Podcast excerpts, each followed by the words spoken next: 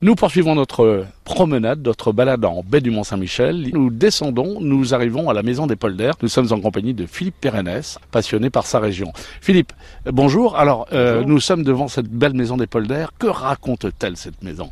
Alors, cette maison des polders euh, raconte toute l'histoire euh, de la poldérisation. L'intérêt de ce matin, donc, c'est de descendre de notre colline pour s'installer dans cette rue des Mondrins, au lieu dit les Quatre Salines. Alors, que dit cette histoire? Eh bien, nous avions dit que la mer venait jusqu'à cette colline il y a encore 200 euh, ans, et ici se passait donc l'extraction du sel. Il faut rappeler que nous sommes une commune littorale proche de la mer et que nous sommes très attachés donc à cette pêche, à ces terres nevas où il faut conserver la morue. Donc ici se trouvent les quatre salines avec euh, cette extraction du sel, avec des séchoirs à poissons, et on y réalise des tas, ces tas de sel qui faisaient des mètres de hauteur, qui permettaient de conserver ce poisson avant euh, l'apparition du frigo euh, de nos générations. Ce qui veut dire que lorsqu'on venait de Terre-Neuve, eh bien, les pêcheurs faisaient appel à ceux qui faisaient, qui réalisaient, qui ramassaient ce sel. Exactement.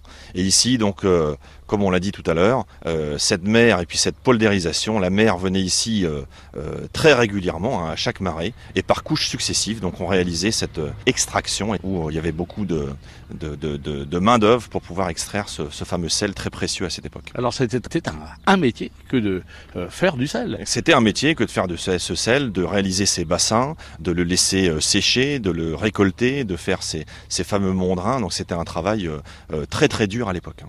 Alors, ici, à cette maison des polders, il y a des panneaux, il y a des expos qui nous expliquent tout cela.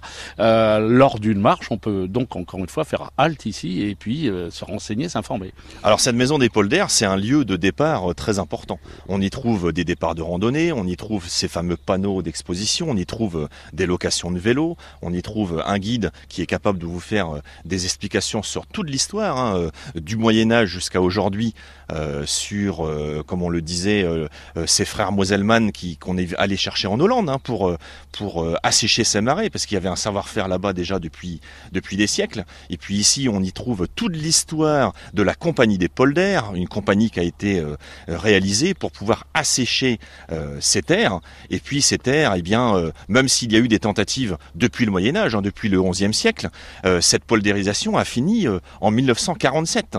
Globalement, après la Révolution française, on, ici il faut rappeler qu'on est entouré de deux marais, le marais de Soujal, le marais de Dole, et au, au, retour de la Révolution, eh bien, il faut manger à sa faim, il faut, on manque de, culture, donc on a besoin d'aller de, vers de la production légumière et d'installer ces différentes ferme. Donc on va installer des concessions euh, tous, les, tous les ans, tous les 2-3 ans, et sur chaque concession, on va installer une ferme qui vont être toutes organisées de la même manière. Et au centre de cette ferme, on va avoir ce fameux euh, point d'eau qui est euh, alimenté par les fameux réservoirs dont on a parlé, comment dire, au belvédère de Rossorquenon avec cette eau douce qui est là pour irriguer les terres et bien sûr alimenter les animaux.